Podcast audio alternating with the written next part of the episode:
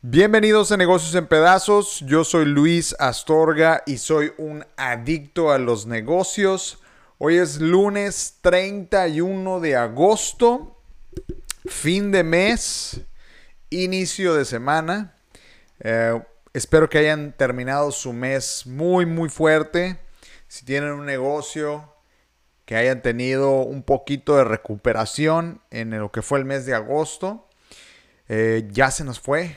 Ya estamos entrando a pues prácticamente eh, el último tercio del año, a la recta final de 2020, recta final de todo, ¿no? Recta final del coronavirus, esperemos también. Y nuevos inicios para todos. Mañana iniciamos mes de nuevo. Pero por mientras cerremos este mes con mucha fuerza, vamos a platicar de lo más interesante que está sucediendo en este inicio de semana.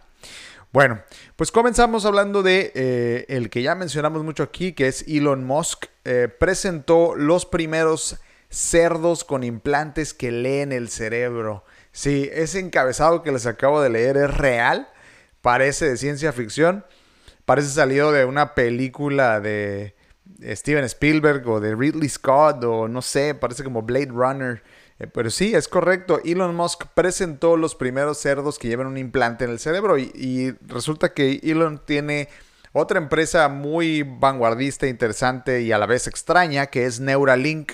Neuralink es una empresa que se dedica a generar chips y la, la, intención de Neuralink es poder insertar el chip, un chip en la cabeza de todos para poder tener internet, así lo describió de manera simplista, sin embargo, la aplicación inicial o el propósito inicial de Neuralink es poder atacar algunas de las enfermedades degenerativas que atacan directamente el cerebro, por ejemplo, el Parkinson o por ejemplo lo que es eh, el Alzheimer. Entonces, em, en estos días, eh, Elon Musk presentó esta, esta estas primeras pruebas que se están haciendo en animales.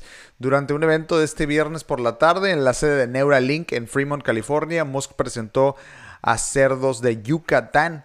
Varios de los puercos eh, se habían sometido previamente a un procedimiento quirúrgico en el que un robot colocaba la última versión del implante informático de Neuralink en sus cerebros. Como resultado, la actividad cerebral de estos cerdos mejorados podrían transmitirse de forma inalámbrica a una computadora cercana, lo que permitiría a los espectadores del evento ver cómo se activan las neuronas de los animales mientras los veterinarios acariciaban el hocico del puerco. Qué locura de noticia. Durante la presentación, Musk reveló nuevos datos en torno a sus expectativas para la tecnología de Neuralink como empresa. En primer lugar, esperan que el procedimiento del implante comience bastante caro, pero que se reduzca a unos pocos miles de dólares con el tiempo. Una vez que pueda adaptarse a los humanos, espera que pueda actualizar sus dispositivos a medida que aparezcan nuevos modelos con más funciones. No querrías la versión de un teléfono eh, y 10 años después todo el mundo tiene la versión 3 o 4. Será importante quitar el dispositivo y actualizarlo con el tiempo. Para el startup de cuatro años, este evento estaba destinado a mostrar que la tecnología de interfaz cerebro-máquina está progresando hacia un, día, hacia un día en el que podría ser implantada de manera segura en humanos, posiblemente ayudando a personas con una amplia variedad de condiciones debilitantes, al mismo tiempo que abre la puerta a una gran cantidad de escenarios salvajes de ciencia ficción. El evento naturalmente se convirtió en una discusión libre de hacia dónde podría ir este tipo de investigación.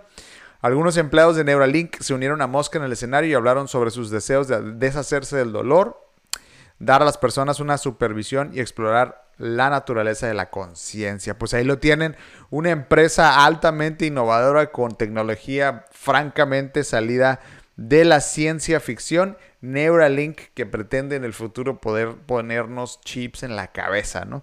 Una locura ese tipo de negocios.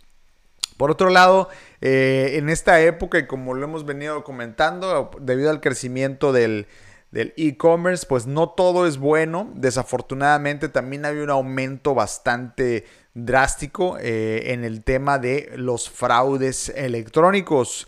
Y es que estos se dispararon en un 400% durante el confinamiento. Eh, algunas de las cosas que suceden con el tema de fraudes electrónicos es la suplantación de identidad, el robo de identidad, robo de datos bancarios también son algunos de los delitos a los que se encuentran más expuestos, nos encontramos más expuestos los consumidores. Estos delitos aumentaron cuatro veces durante esta época. Los más comunes son los relacionados al robo de identidad, secuestros de dominio de sitio web, es decir, si tú tienes un negocio y tienes negocio.com que te secuestran el sitio eh, y que te pidan dinero para poder regresarte tu dominio. Porque recuerden que si no los, o si no lo sabían, un sitio web no es nada más la página de internet. Si alguien secuestra tu dominio, si alguien eh, toma posesión de tu dominio, puede que esté tomando posesión no solo de eso, sino de tu correo electrónico, porque están ligados. Entonces es un, es un delito muy serio eso, este, que te suceda algo de este estilo, ¿no? Eh, y dominio de información confidencial, es decir, que obtengan toda la información, por ejemplo, de tu servidor, donde tienes tu información confidencial o de tus correos electrónicos. Esto lo compartió José Miguel Mena, director de servicios jurídicos de Clark Modet, empresa propiedad, eh, de propiedad intelectual e industrial. El especialista asegura que cuando se habla de comercio electrónico y derechos de propiedad intelectual, se tiene que considerar la oferta de productos falsificados y el uso no autorizado de marcas, que es otro de los fraudes que estamos viendo en el tema de e-commerce el que nos venden productos que son falsos. Ejemplo, tú quieres comprar una bolsa de marca Gucci y resulta que está a un excelente precio, pero no te dicen que es un producto falsificado. Es, pues Fayuca, venga, es, es, un clon, no es de la marca original. Y esto implica, o esto también conlleva un uso de marca no autorizado. Eh, el, no atender este tipo de casos pues atenta contra la economía, la seguridad e incluso la salud de los usuarios porque además recordemos que yo les hablo de una bolsa Gucci pero esto también sucede en productos de consumo o productos que se utilizan en el cuerpo, ¿no? Ya sea ingeridos o aplicados como cremas, este, o tratamientos faciales que pueden ser fayuca y estar hechos de algún material que puede ser nocivo para la salud. En las empresas también existen afectaciones directas contra su economía ya que se pierde la confianza por parte de los socios comerciales, distribuidores y licenciatarios, pero sobre todo nosotros los consumidores, consumidores y esto impacta la venta. ¿Qué podemos hacer ahorita que están aumentando los fraudes electrónicos tanto como consumidores como vendedores? Eh, la relación de una marca con los usuarios se basa en la confianza, pues se ha comprobado que las reseñas, y ustedes lo ven si se van a Amazon, a eBay, eh, a Mercado Libre, existen reseñas. Las reseñas son bien importantes. Es bien importante tanto que las utilicemos a la hora de comprar un producto o que también nosotros utilicemos las reseñas como una herramienta para dar buena o mala retroalimentación a, un vendedor o a un producto. Se ha comprobado que las reseñas, y escuchen esto bien, eh, que visualizan en los sitios de internet impactan la decisión de compra en 93% al consumidor. 9 de cada 10 consumidores va a tomar la decisión en función de las reseñas que hay ahí. Y si nosotros también vendemos un producto y tenemos malas reseñas, hay que poner muchísima atención en este tema y atenderlo. Si yo estoy vendiendo algo en Mercado Libre, lo que sea, y alguien me pone una queja, una, una mala reseña en mi producto, hay que atenderla, hay que darle solución porque esto va a impactar la decisión de compra de otros consumidores. Eh, mientras que las malas reseñas ahuyentan al 40%, ¿eh? o sea, 4 de cada 10 no va a comprar si ve una mala reseña. Por tal motivo, prestar especial atención a las alternativas digitales de opinión, tales como reviews, likes, shares, o sea, compartidos o comentarios, son un elemento clave para que como clientes nos, no caigamos en un fraude cibernético, pero también para que demos un buen servicio al cliente y tengamos una buena reputación. La participación de los usuarios para denunciar productos falsificados también es necesaria para proteger los canales digitales de ciberdelitos, razón por la que es recomendable que los internautas señalen y denuncien páginas o anuncios fraudulentos. Por su parte, las empresas existen herramientas tecnológicas que sirven para realizar análisis y estrategias legales en buscadores, marketplaces y redes sociales en línea, como eh, en línea con la ley de derechos de autor en la era digital. Entonces hay que tener mucho cuidado con lo que compramos y con lo que vendemos por el tema de fraudes. E incluso recuerden que si ustedes compran eh, en algunas tiendas, sobre todo muy populares, ya existen organizaciones como TechCheck, así como suena Tech, TS Check, CHSK, que nos permiten poder hacer quejas colectivas en caso de haber recibido mal servicio o algo que nosotros podamos considerar como unas transacciones fraudulentas. Y TechCheck nos permite hacer eh, quejas en grupo, grupales, para que la Profeco pueda atenderlas de manera eh, más efectiva. Bueno, y cambiando al mundo de las aerolíneas, el gobierno de Colombia acaba de anunciar que va a financiar a Bianca. Tan solo el viernes o jueves, no recuerdo, mencionábamos que Avianca está de hecho, pues como al igual que Aeroméxico, en problemas con el capítulo 11 de bancarrota de los Estados Unidos y está viviendo una época muy difícil y apenas acaba de empezar a reiniciar sus movimientos, eh, sus operaciones en alrededor de un 12%, 12-15%. Debido a la situación profundamente complicada en la que está, el gobierno colombiano ha decidido financiarla por 370 millones de dólares eh, por medio de un crédito eh, a Bianca Holdings. Eh, como parte del proceso de reestructuración que les comentaba del capítulo 11 de bancarrota. La aerolínea reanudará parcialmente esta semana eh, que fue suspendida forzosamente. El Comité de Administración de Fondo de Mitigación de Emergencias del Gobierno de Colombia, en el marco de la política para garantizar la protección de la prestación del servicio aéreo, autorizó la participación de la nación en la estructuración, reestructuración de Avianca. Entonces, básicamente estamos presenciando un rescate financiero por parte del gobierno colombiano. A mediados de agosto, Avianca Holdings, la segunda aerolínea de América Latina, Fíjense nada más, Ambeanca es la segunda América Latina, es gigantesca. Lanza un plan de financiamiento de acreedores y accionistas por 1.200 millones de dólares en nuevos fondos, sin considerar pago de deuda ya contraída como parte del proceso de reestructuración. La operación se hará a través de un crédito eh, de 370 millones de dólares con vencimiento el, al 21 de perdón, a noviembre del 2021. Avianca es la aerolínea insignia y más grande de Colombia con una participación del 45.5% del total de los pasajeros transportados en 2019. Y en transporte de carga tiene el 31% de la participación del mercado, una flotilla de 158 aviones y 19 mil empleados que atienden 76 destinos en América y Europa. Increíble el tamaño de esta empresa. Definitivamente es de esas empresas, como dicen los americanos, que es demasiado grande para fallar. Too big to fail. Eh, no, no, se le puede permitir fallar, ¿no? Entonces, por eso los rescates que está viviendo. Y en, nuestro lado, en México, Interjet anunció que reactivará sus rutas y añadirá nuevas en septiembre. Eh, México, de hecho, es el país con mayor recuperación en el tema de aeronáutica, es el que más movilidad tiene, también es el que más, menos eh, perdió, digamos, de alguna manera en movimiento, a pesar de que Aeroméxico esté en los problemas en los que está. Eh, eh, Volaris siguió, continuó moviéndose bastante y se ha empezado a recuperar bastante rápido. La aerolínea Interjet dijo que durante septiembre reactivará al menos tres de las rutas que había suspendido por las restricciones derivadas de la pandemia y abrirá otras seis nuevas. La compañía detalló un comunicado que revelará los vuelos entre Ciudad de México y otros destinos. La aerolínea dijo que durante septiembre em, eh, reabrirá los vuelos de Ciudad de México, eh, Ciudad Juárez, Chihuahua, Tuxtla Gutiérrez y Chiapas. Interior es una de las líneas principales, como ya sabemos, en el país y que opera más de 50 destinos locales y al extranjero.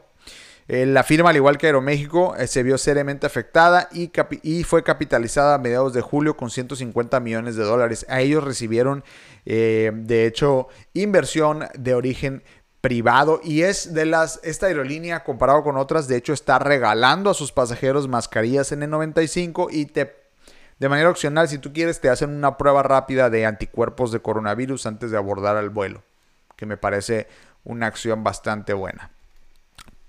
Por otro lado, cambiando de tema, eh, siguen los buenos resultados y le voy a decir porque lo considero así, mi opinión muy personal, los buenos resultados en el sistema de administración tributaria. El SAT anuncia que además de, de lo que veíamos el año la semana pasada de que IBM eh, estaba pagando más de 600 millones de dólares en impuestos rezagados, pues ahora le tocó a Grupo Modelo y Grupo Modelo va a pagar 2 mil millones de pesos al SAT. Eh, pone, eh, que pone eh, fin a diferencias por, que tenían con los pagos del impuesto sobre la renta. El grupo modelo indicó que llegó a un acuerdo con el Servicio de Administración para dar un pago aproximado de 2 mil millones por los ejercicios fiscales anteriores. Por medio de un comunicado, la cervecera informó que con ello da por terminadas las diferencias en materia de impuestos sobre la renta. Añadió que todo esto corresponde a revisiones efectuadas por el SAT para ejercicios de 2013, 14 y 16. ¿Desde cuándo debían esta lana los de Grupo Modelo? Al respecto, el vicepresidente legal y de asuntos de dicha compañía, Raúl Escalante, reconoció la apertura y el diálogo que han tenido con el aparato fiscal del gobierno y menciona que desde su fundación en hace 95 años han estado siempre comprometidos al crecimiento económico del país. Pues que no le queda otra, ¿no? El desarrollo de las comunicaciones donde operamos y el respeto al marco legal. Pues sí, ya está pagando 2 mil millones de pesos, no le queda más que decir que están del lado del gobierno y que siempre han estado eh, con toda la disposición de pagar, ¿no? Nunca nos hemos negado, nada más no estábamos de acuerdo. Eh, ahora sí que honor a quien honor merece. Eh, de hecho, el SAT de este año ha estado brutalmente efectivo cobrando eh, rezagos importantes que muchas grandes, muchas grandes empresas tenían. Entre ellas incluso Walmart también pagó creo que alrededor de 2 mil millones de pesos. Y pues recaudando como si no hubiera un mañana. eso sí está de celebrarse. Podremos no estar de acuerdo con un montonal de cosas que hace la cuarta transformación. Pero con el pago de impuestos de las grandes empresas de este tamañote, la verdad, no queda más que regalarles un aplauso. Nada más uno. Bueno, cambiando de tema, expertos piden una comisión independiente separada de la FDA para revisar la vacuna del COVID-19. Y esta nota, nota, es muy interesante porque ah, hay un grupo de expertos que está diciendo que la FDA tiene que tener o se tiene que contratar o considerar un grupo que no esté relacionado al gobierno ni tampoco a la FDA para la aprobación de la vacuna porque hay muchos intereses de por medio. Además, algo que es muy extraño y francamente pues pues con muchísimo conflicto de interés al final del día, es que casi siempre todos los directivos de la FDA o los, los grandes mandos de la FDA vienen de las mismas farmacéuticas que ellos regulan ya sea que tengan una posición activa en mesa directiva o lo que ustedes quieran, o que previamente trabajaron para alguna farmacéutica, eh, están ahora regulando a las mismas farmacéuticas, ¿no? Entonces son juez y parte y esto hace que haya muchísimas posibilidades de conflicto de interés. Y con la celeridad que hay, con la urgencia que hay con el tema de la vacuna, se teme que haya pues esta parte de beneficios o como decimos en México, compadrazgos con el tema de la aprobación eh, acelerada de la vacuna. Citando eh, las críticas de las agencias gubernamentales y la reciente desconfianza de la gente hacia las vacunas, Varios médicos y expertos prominentes están pidiendo la creación de una comisión independiente para revisar los datos de los ensayos de vacunas contra el coronavirus. La Administración de Drogas y Alimentos de Estados Unidos, que es la FDA, regula las vacunas, y su OK es todo lo que necesitan para ponerse en el mercado. Sin embargo, los médicos temen que después de varios errores del gobierno durante la pandemia, se necesite una capa de revisión independiente al gobierno para darle a los estadounidenses la confianza de la vacuna de si la vacuna es segura y efectiva.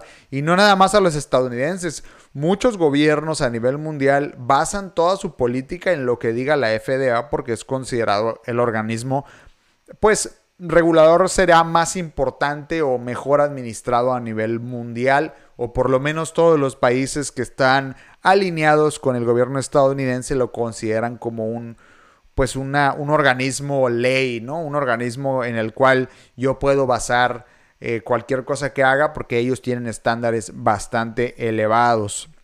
La doctora Caitlin Stevenson, profesora de la Facultad de Medicina de Harvard, dijo que pensó en la idea de un panel independiente para aumentar la confianza de la vacuna, después de que varios colegas le dijeron que no querían recibir una vacuna contra el coronavirus cuando esté disponible.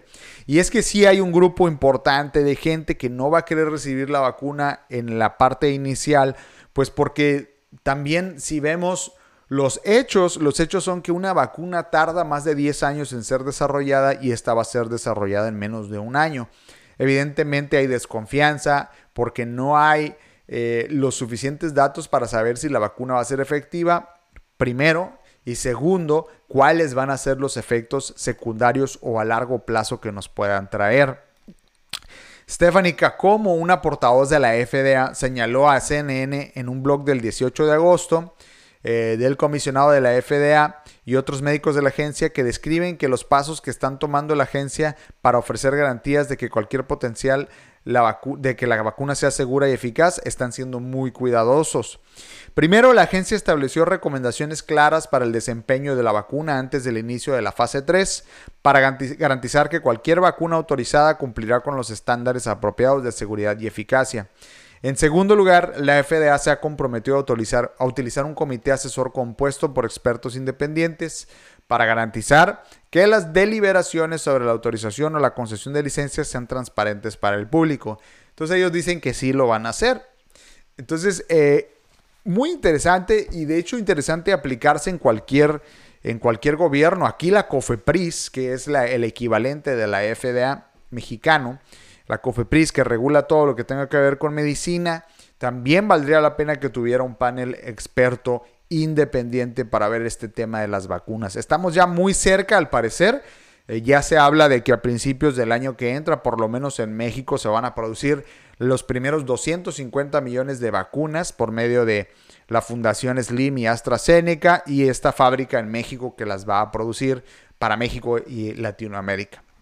Pues vamos a ver hasta dónde llega ese tema.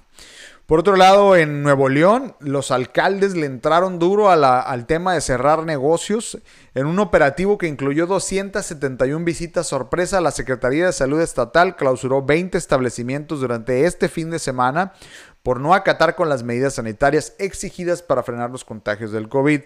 Las acciones comenzaron la noche del viernes, horas después de una reunión con el gobernador Jaime Rodríguez quienes colaboraron para que impusieran sanciones.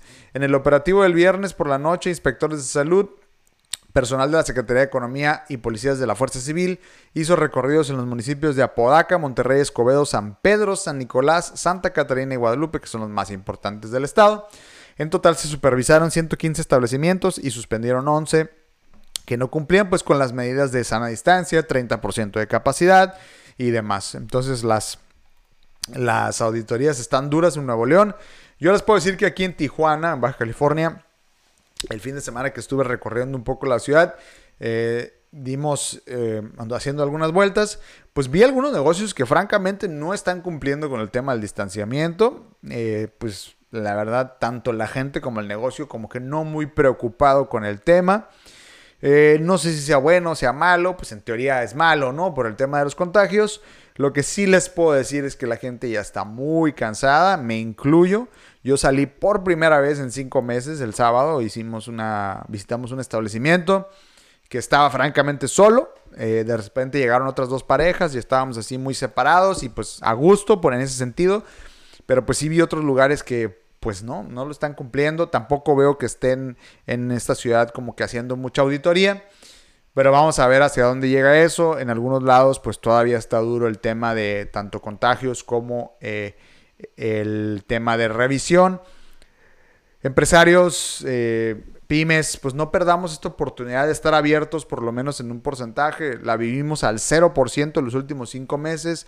No desaprovechemos este 30%, 40%, 50% que, que tenemos ahorita aprovechenlo, la situación está complicada, que no les clausuren su negocio. Por otro lado, eh, la firma KPMG eh, hizo una encuesta para determinar cómo han cambiado las prioridades de los CEOs, eh, los directores generales de grandes empresas en México.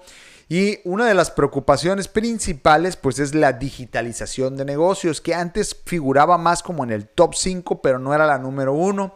Y con el cambio del confinamiento y ahora la adopción digital brutal que estamos viendo en México y Latinoamérica, pues la disrupción digital, el tener una presencia disruptiva importante digital, es la principal preocupación de los directivos en México, según esta encuesta de KPMG 2020 CEO Outlook edición especial de COVID-19. En entrevista, Víctor Esquivel, director general de KPMG, señaló que luego de ocupar el tercer sitio en la encuesta del, eh, del 2020 y en esta nueva edición, levantada en febrero de este año, eh, para agosto, eh, perdón, la edición de agosto, la preocupación de disrupción digital pasó al primer lugar. Eso no es solo por haber tenido que emigrar sus compañías al trabajo remoto, sino por la necesidad de dar continuidad a sus negocios digitales o digitalmente, asegurando insumos y liquidez para enfrentar la recesión, además de la necesidad de acelerar el modelo digital de los negocios. ¿Qué se refiere a esto? La posibilidad de hacer home office, tener una página web, tener una tienda en línea, poder tener seguramente servidores en la nube, por ejemplo, los servicios que ofrece Google o Amazon o Microsoft en, en servicios en la nube y la conectividad en la nube segura. Eh, la segunda preocupación, y tiene sentido porque va ligada, es la ciberseguridad, otra cosa que ya hemos hablado aquí. La ciberseguridad es un tema que hay que tener muy en cuenta. Lo veíamos en, el en la primera nota del día de hoy. Los fraudes cibernéticos ahorita son lo más complejo, lo más, lo que más crecimiento está teniendo en delincuencia empresarial, vamos a llamarle así. Y el tercer puesto es la disrupción digital. Disrupción digital siendo qué tan disruptivo, qué tan variante puedo ser en el mundo digital. Eh, el director general de KPMG agregó que los directivos sienten mucha incertidumbre en, en, el deterioro de la economía, pero buscan hacer crecer sus organizaciones. Los empresarios donde tienen más confianza es en el crecimiento de su propia empresa, muy por encima del comportamiento de la economía del país y de su industria. Esto quiere decir que como empresarios están abocando a su empresa y tratar de no, pues no enfocarse mucho en si la economía está o no está, o si la industria está en un estatus de crecimiento o contracción. Y eso me parece un buen enfoque. Entre más nos enfoquemos en nuestra empresa y menos en los factores externos, creo que vamos a ser mucho más efectivos. Y para finalizar las noticias del día de hoy, una noticia eh, pues futurista también como la que veíamos de Neuralink.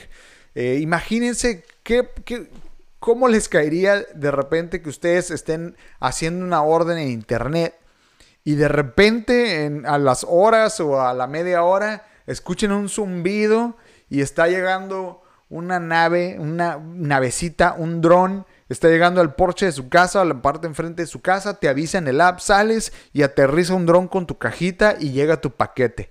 Salido también como de película de ciencia ficción. Pues bueno, eso es algo que Amazon viene probando desde el 2013, que es la entrega de paquetes por medio de drones automatizados para que lleguen directamente a tu casa sin la necesidad de que llegue un chofer o que llegue una paquetería. Un dron llega y avienta tu paquete y te entrega y le das clic en el celular de recibido. Pues Amazon recibió ya la aprobación de la FAA. La FAA es la Federación de Aviación de los Estados Unidos, la que regula todo lo que tenga que ver con aviación. Pues la FAA ya aprobó eh, el Prime Air Drone, que es el, el drone de Prime Air. Prime Air es el servicio de entrega de drones de Amazon y recibió su aprobación este lunes. Le da el privilegio a Amazon de poder eh, entregar de manera segura y eficiente paquetes a sus clientes. Y esto también le permite poder al dron volar más allá de la línea de vista. La línea de vista quiere decir en el momento en que tú ya no ves el dron, porque el dron ya llega a cierta altura y simplemente no lo ves. Bueno, pues la FAA ya le dio esta aprobación de poder volar a esas alturas para poder hacer las entregas eh, y a sus clientes. Lo que quiere hacer Amazon no es solo entregar en el mismo día, sino poder entregar dentro de los primeros 30 minutos de que tú pones la orden de compra. Y como les comentaba, son cosas que empezaron a probarse desde, desde 2013. De hecho, ustedes pueden ver algunas demostraciones de los drones. Google, pónganle Amazon Drone y ahí pueden ver cosas impresionantes de lo que está haciendo Amazon con este tema. Y pues interesante saber también si esto es en verdad el futuro de las entregas, ¿no? Eh, de, de, paquetes, no nada más de Amazon, sino de muchas otras empresas. Pues ahí lo tienen. Próximamente probablemente les caiga un dron del cielo con un paquetito de lo que estén ordenando.